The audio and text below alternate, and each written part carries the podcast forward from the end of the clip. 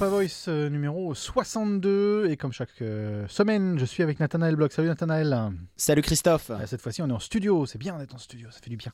allez, on va parler de déconfinement et surtout de, bah, bien sûr, l'Europe, mais Bruxelles qui plaide pour une levée des restrictions frontalières intérieures au niveau européen à partir du 15 juin. Le 15 juin, j'allais dire, c'est demain. C'est pas demain, mais c'est presque demain. C'est dans quelques jours. Europe, euh, Christophe, effectivement, réouverture des, frontières en vue. Euh, c'est la Commission européenne, Christophe, qui pousse véritablement à cette euh, réouverture générale. Alors, d'abord de l'espace Schengen, comme vous l'avez mentionné, dès le 15 juin. Et il faut dire que le timing de la Commission européenne est plutôt le bon, parce que du côté des États membres, ils sont plutôt tous préparés.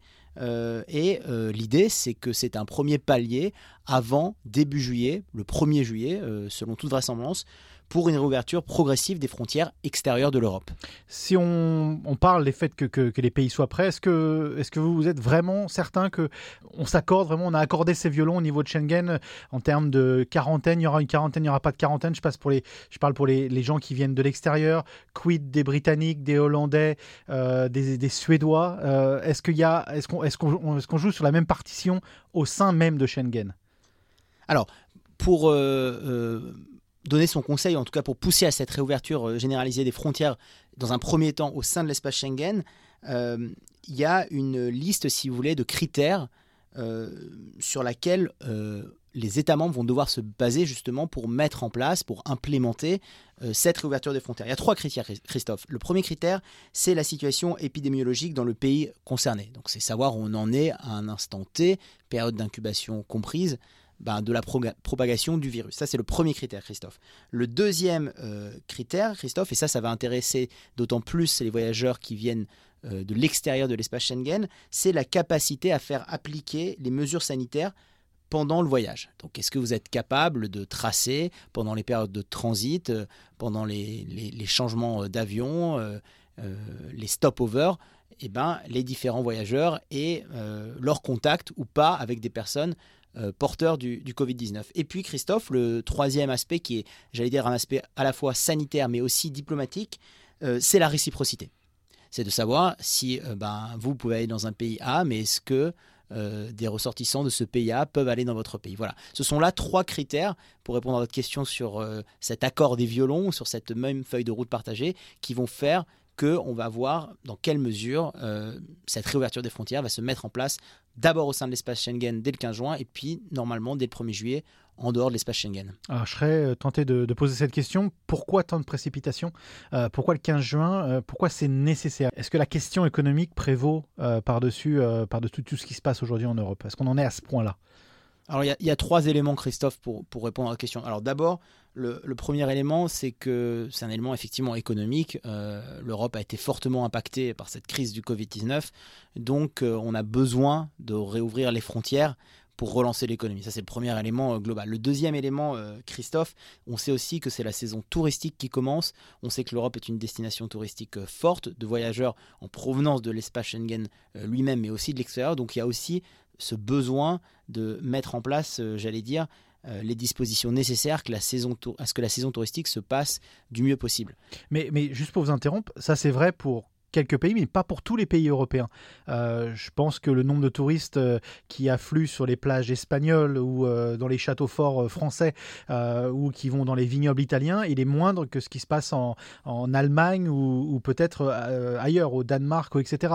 je pense au niveau du tourisme. Est-ce est qu'il y a une poussée vers cette, date du 15 juin qui est faite par les pays comme la France, comme l'Italie, comme l'Espagne? C'est difficile d'avoir une, réponse tout à fait tranchée ou de voir ça de manière euh, blanc ou noir parce que vous avez des pays, alors effectivement comme le Danemark, qui euh, choisissent de pousser peut-être euh, un peu plus tard, hein, qui veulent rouvrir un peu plus tard que cette date du 15 juin, mais dans ce panier de pays qui souhaitent une réouverture un peu plus tard, vous trouvez aussi des pays comme l'Espagne ou le Portugal, dont on fait peu de suspicion de leur leur attrait pour des touristes, soit de l'espace Schengen, soit de l'extérieur. Donc je crois que c'est plutôt j'allais dire, une position globale, un mix global. Alors après, ce qui est vrai, c'est que vous avez aussi des réouvertures de frontières pour les pays euh, frontaliers. Je vous prends un exemple comme la Hongrie. Euh, bah, la Hongrie a déjà réouvert euh, ses frontières avec des pays comme l'Autriche, la Slovaquie ou la Slovénie, donc des pays limitrophes, des pays proches de la Hongrie. Donc vous voyez, c'est un, équilibre subtil à avoir.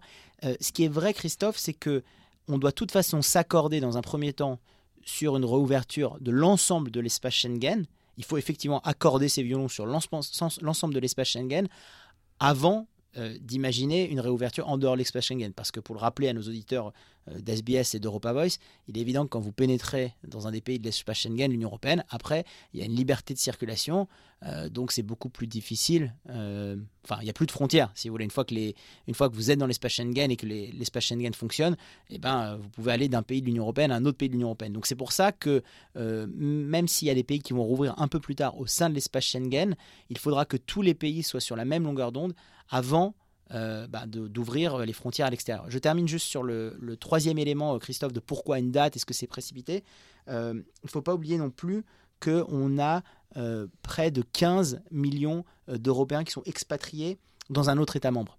Donc vous avez aussi, j'allais dire, une forte poussée d'Européens tout simplement qui veulent aller revoir leur famille, qui veulent revenir chez eux, etc. Donc vous voyez, c'est un, un, un, sacré mix d'éléments qui font que ben, il est peut-être temps, euh, en tout cas la Commission européenne, à euh, commencer à réfléchir à cette réouverture progressive euh, des frontières. Et la Suisse dans tout ça? Parce que la Suisse, c'est pas dans les espaces Schengen. Il y avait d'autres accords pour, pour l'ouverture des frontières avant, avant tout ça. Est-ce qu'on sait ce qui va se passer pour la Suisse? Est-ce que la Suisse va suivre le même mouvement ou pas? Alors, il y a déjà des recommandations qui ont été faites, Christophe, au niveau de la Commission européenne, de, de commencer à ouvrir les, les, frontières euh, pour des personnes qui sont en provenance, alors je ne parle pas de la Suisse, mais par exemple des Balkans occidentaux. Je parle de, de l'Albanie, la Bosnie-Herzégovine, le Kosovo, la Macédoine du Nord et la Serbie. Donc euh, je pense que l'idée, c'est effectivement de travailler d'une certaine façon en cercle concentrique avec les premiers pays limitrophes de l'Union européenne. Alors la situation de la Suisse, elle est un peu différente puisque c'est elle est juste au milieu. Elle est juste au milieu, euh, mais voilà, l'idée c'est effectivement Christophe, c'est avec les pays qui ne sont pas dans l'Union européenne, mais qui ne sont pas non plus à des milles et des milles de l'espace Schengen et l'Union européenne, bah, de commencer aussi à réouvrir euh, euh, les frontières. Et puis encore une fois, il y a ce principe de réciprocité. Donc ça, euh, la balle, j'allais dire, même si Roger Federer ne commencera sa saison qu'en 2021, la balle est dans le camp suisse, à savoir si eux-mêmes acceptent à l'heure actuelle des ressortissants hors Suisse pour entrer sur le territoire.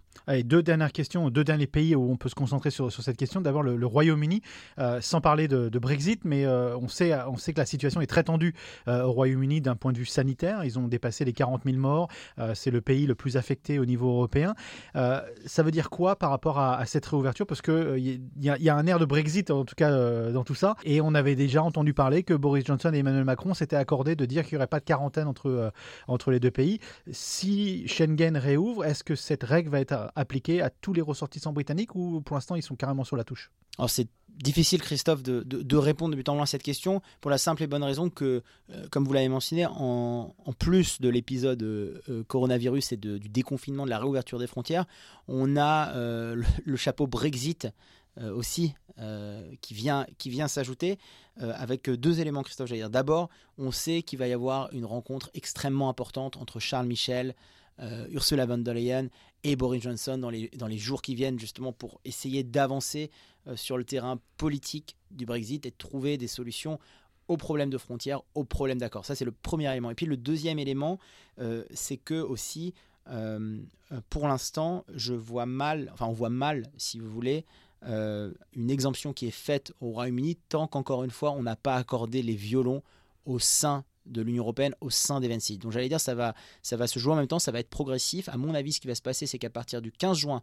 à partir de la date où euh, on réouvre ou en tout cas on repermet la libre circulation au sein de l'espace Schengen, et quelques jours après, au moment où il va y avoir cette rencontre entre Boris Johnson, Ursula von der Leyen et Charles Michel, on va voir sûrement une position, ça va forcément être Christophe à la table des négociations, de savoir bah, euh, quid de, cette, euh, de ces frontières, de ces tests, de ces quarantaines ou pas, avec les ressortissants du Royaume-Uni ou les ressortissants de l'Union européenne et du Royaume-Uni. Et puis, il ne faut pas l'oublier, hein, à ça va se rajouter aussi la perspective de la fin d'année, de la fin de l'année de transition, du no deal, de contrôle douanier ou pas. Donc, euh, vous voyez, à mon avis, entre le 15 juin et, le, et la fin du mois de juin, on aura l'occasion, euh, mais on, l'aime, hein, vous et moi, de refaire un petit point sur le Brexit. Absolument. Les deux derniers points, la Suède, qui est partie vraiment à contre-courant de tout ce qui a pu être fait en Europe. Aujourd'hui, ça commence, bah, il commence à payer le prix pour ça. c'est vrai qu'il y a une flambée du nombre des, contaminations, des nombres des morts également. et, aujourd'hui, la Suède est un peu mise sur le côté du banc européen, un peu comme les parias. ça veut dire que leurs ressortissants suédois, ils vont avoir du mal à arriver ou à revenir dans le Schengen tout de suite en tout cas. Bah, je reprends Christophe le, ce qu'on disait il y a quelques minutes hein, sur les, euh, la propension des pays à, vouloir tout de suite réouvrir l'espace Schengen. Il est vrai que les voisins euh, de la Suède, euh, dont vous l'avez rappelé, la gestion de la pandémie a été fortement critiquée, bah, ils sont frileux pour l'instant bah, de réouvrir cet espace, en tout cas de réouvrir leurs frontières avec, avec la Suède. Hein, je pense au Danemark. je pense même à la Finlande, Norvège, à la Norvège, aux Pays-Bas dans une moindre mesure. Donc euh, non, effectivement, Christophe, ça va être intéressant euh, bah, de voir euh, dans la balance entre la réelle politique par rapport à la gestion de crise et les principes fondateurs de l'Union européenne et de l'espace Schengen. La Commission européenne, elle pousse vraiment, Christophe, c'est important de le rappeler pour nos auditeurs d'SBS et d'Europa Voice, la Commission européenne pousse vraiment pour que le concept de libre circulation, qui est le fondement de la construction européenne, puisse se remettre en place. Mais on va voir bah, comment ce concept fondateur de l'Union européenne euh, va euh, se frotter aux réalités euh, pragmatiques du terrain et notamment à la gestion de crise un peu plus calamiteuse qu'ailleurs du coronavirus en Suède. Allez, on va passer sur le point de vue économique. Et de ce point de vue, il y a les ministres des Finances qui ont tenu leur première discussion, c'était cette semaine, autour d'un projet de, relance économique pour, pour la Commission en elle-même. Par contre, il y a toujours ce clivage nord-sud euh, qui persiste quand même. Oui, Christophe, alors euh, on en revient toujours à ce, plan de relance européen de, euh, colossal hein, de 750 milliards d'euros. Et effectivement, comme vous le mentionnez, il est loin de faire l'unanimité pour l'instant au sein des différents États membres. Alors il y a plusieurs clivages, Christophe, qui ressortent. Il y a les clivages entre les pays dits frugaux, les pays du Nord plutôt de l'Europe, et les pays du Sud, ceux qui ont le plus souffert euh, ben, du coronavirus et, de, et, des impacts du coronavirus. Ça, c'est le premier clivage. Et puis, vous avez, j'allais dire, deux autres clivages. Vous avez un clivage aussi euh, entre euh, l'Union européenne et certains pays de l'Est qui pensent qu'ils ne vont pas bénéficier autant qu'ils bénéficiaient avant ben, des aides de l'Union européenne, puisqu'on déplace un peu euh, ce qui normalement était alloué aux pays de l'Est, on le déplace un peu plus vers des pays du Sud qui ont souffert, Italie, Espagne, euh, Grèce, Portugal du coronavirus. Et moi, je vois même, Christophe, un, petit troisième euh, clivage qui ressurgit. c'est d'un côté le couple franco-allemand qui est véritablement en train de vouloir prendre le lead, qui est, rappelons-le, hein, avant qu'il y ait ce plan de relance de 750 milliards d'euros, il y avait eu cette initiative commune Allemagne-France qui avait été proposée par Angela Merkel et Emmanuel Macron. Donc ce clivage entre la team euh, France-Allemagne et le, reste, euh, le reste de l'Europe bah, qui a envie aussi euh, d'avoir son mot à dire. Donc oui, les choses ne sont pas simples au niveau de l'Europe par rapport à ce plan de relance. Et en plus de tout ça, on peut aussi voir que eh bien même au sein d'un team comme le France-Allemagne, le plan de relance, il ne va pas forcément porter ses, fruits aux mêmes endroits. on parlait de la construction, par exemple, la construction qui a été complètement stoppée en France et qui va avoir besoin d'avoir un gros plan de relance pour repartir. En Allemagne, on a continué à construire, donc il n'y a pas de plan de, forcément de relance puisque ça s'était pas arrêté. Est-ce qu'il y a des disparités également au sein même de choses comme le team France-Allemagne euh, ou tout au sein de l'Europe également? Alors oui Christophe, sur, la, question des, différences, hein, plus que des disparités entre la France et l'Allemagne, vous avez pris l'exemple de la construction, il est, très pertinent, mais euh, pour revenir à ce qu'on disait il y a quelques instants dans Europa Voice euh, par rapport à la saison touristique, ben, il est évident que pour la France, l'ouverture des frontières est primordiale pour sauver la saison touristique, ce qui est moins le cas. ils ont Stéphane Bern quand même, hein, qui a dit qu'il fallait aller visiter les châteaux à côté de chez soi. Mais... Euh, oui, oui, mais ce qui est moins, ce qui est moins le cas en, Allemagne, on, va moins compter sur cette euh, saison touristique. Donc effectivement, il va y avoir des, des, des, différences entre, entre, entre même pays qui s'accordent sur ce, plan de relance. Mais euh, ce qui est plus intéressant et la question que ça soulève, Christophe, c'est sur, j'allais dire, les, les questions justement autour de ce fonds de relance et qu'est-ce qui pour l'instant euh, fait que ça, bloque. Alors, vous avez d'abord la, taille du futur euh, euh, mécanisme, évidemment, c'est-à-dire comment est-ce qu'on le, dimensionne, ce mécanisme. Et on l'avait dit la dernière fois, il faut, il faut une institution derrière pour le, pour le porter hein, et pour et pour qu'il y ait un projet politique. Ça, c'est le premier élément. Le deuxième élément, et ça, c'est une vraie disparité entre justement les frugaux et France, Allemagne ou le reste de l'Europe, c'est la répartition entre dons et prêts. Hein, pour le faire très simple, les frugaux sont en train de dire, bah, il n'y a aucune raison qu'on donne pas, enfin qu'on ne fasse pas un mécanisme de prêt parce que les taux sur les marchés sont très bas. Et ça veut dire quoi? Ça veut dire que quand les pays iront mieux, Italie, Espagne, quand ils ont retrouvé leur santé économique, ils seront capables, parce qu'en plus les taux sur les marchés étaient très bas, bah, de rembourser ce qu'on leur a prêté. Alors que euh, pour l'instant, ce qui est plutôt dans la balance du plan de relance, c'est des dons, c'est-à-dire une somme d'argent que les États, pour faire très simple, n'auront pas à rembourser. Donc ça, c'est un deuxième élément qui est vraiment euh, euh, une disparité qui, euh, qui fait que certains pays s'opposent. Le troisième élément, Christophe, c'est évidemment les, financements futurs, parce que pour l'instant, on a des grands ensembles, mais comme vous l'avez dit, il va falloir mettre ces grands ensembles dans des tuyaux, donc savoir ce que derrière ces 500 milliards, par exemple, on, dit, qu'est-ce que ça signifie? Est-ce que ça va être pour tel secteur, pour un autre secteur? Est-ce que ça va être pour la construction? Mais alors la construction, elle s'est pas arrêtée en Allemagne? Enfin, vous voyez, donc ça, ça va être qu'est-ce qu'on met dans les tuyaux Et puis le, dernier élément euh, Christophe, euh, qui est, qui est peut-être celui euh, qui est, aussi le plus révélateur en termes d'opposition, c'est que ces mêmes pays frugaux, si vous voulez, ils veulent un mécanisme, j'allais dire, de surveillance. Enfin, en tout cas, ils veulent que les pays à qui on prête de l'argent soient redevables et qu'on puisse tracer et puis qu'on puisse voir, en fait, qu'est-ce qui va être fait de cet argent alors que ces pays eux-mêmes ne veulent pas d'une quelconque ingérence dans les affaires nationales de l'Union européenne. Donc vous voyez, c'est loin d'être gagné et on a des oppositions à la fois dans des pays comme entre la France et l'Allemagne qui sont plutôt alignés et on a évidemment des oppositions euh, magistrales entre les pays frugaux, pour reprendre cet exemple-là, et les pays du sud de l'Europe. Et pour mettre tout ça en contexte, il y a l'OCDE qui a sorti un rapport cette semaine euh, qui dit qu'il ne sait pas. Euh, première fois de leur histoire qu'ils émettent deux ou trois hypothèses, alors qu'en fait ils étaient assez, euh, de toute leur histoire des, rapports de l'OCDE, ils ont toujours été assez, précis. Euh, pour la première fois de l'OCDE, pour la première fois de l'histoire de l'OCDE, c'est un rapport qui a trois hypothèses avec tout va mieux, une deuxième vague et tout va mal. Et même eux, ils ont du mal à prévoir un retour à une certaine normalité avant 2023, 2024, 2025. Donc tout ça, c'est un contexte politique avec ben, d'énormes inconnus.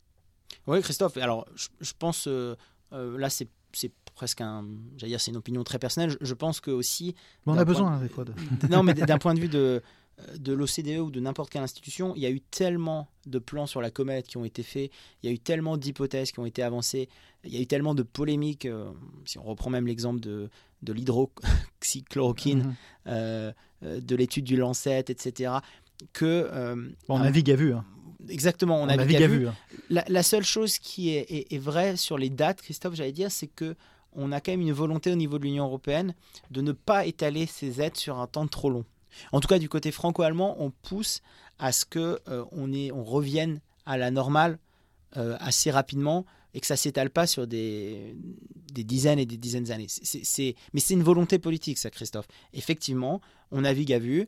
Euh, le rapport de l'OCDE, c'est c'est un, élément qui est extrêmement intéressant, mais je pense aussi parce que ce qui se passe en Europe et ce plan de relance, il est unique. Donc c'est évidemment extrêmement difficile de faire euh, maintenant une hypothèse sur quelque chose qui on n'a pas d'élément de comparaison. Euh, voilà, mais ça va être. Euh, je crois que ce, plan de relance, et j'avais vu certaines analyses dans, chez nos confrères français, ce plan de relance, il peut aussi marquer une date historique dans l'histoire euh, de l'Union européenne. Euh, bah notamment pour, on en parle beaucoup, mais l'industrie automobile par exemple, qui a été beaucoup aidée après la crise de 2008, beaucoup aidée avec, on leur a donné beaucoup d'argent pour, repartir à la normale. Aujourd'hui, l'argent qu'on passe, que, les États, à la fois l'Allemagne ou la France par exemple, qui passent à Renault ou à leur industrie réciproque, il y a un élément écologique dessus. Donc il y a peut-être des choses qui peuvent changer partant de là. Mais écoutez, je crois que euh, Ursula von der Leyen et, son projet de Green Deal ne seraient pas en, désaccord à ce que euh, cette crise permette aussi euh, de déplacer un peu le curseur vers plus de transition écologique au sein de, au sein de l'Union européenne. Affaire à suivre. Affaire à suivre, Christophe. Merci, Nathanaël. Merci, Christophe.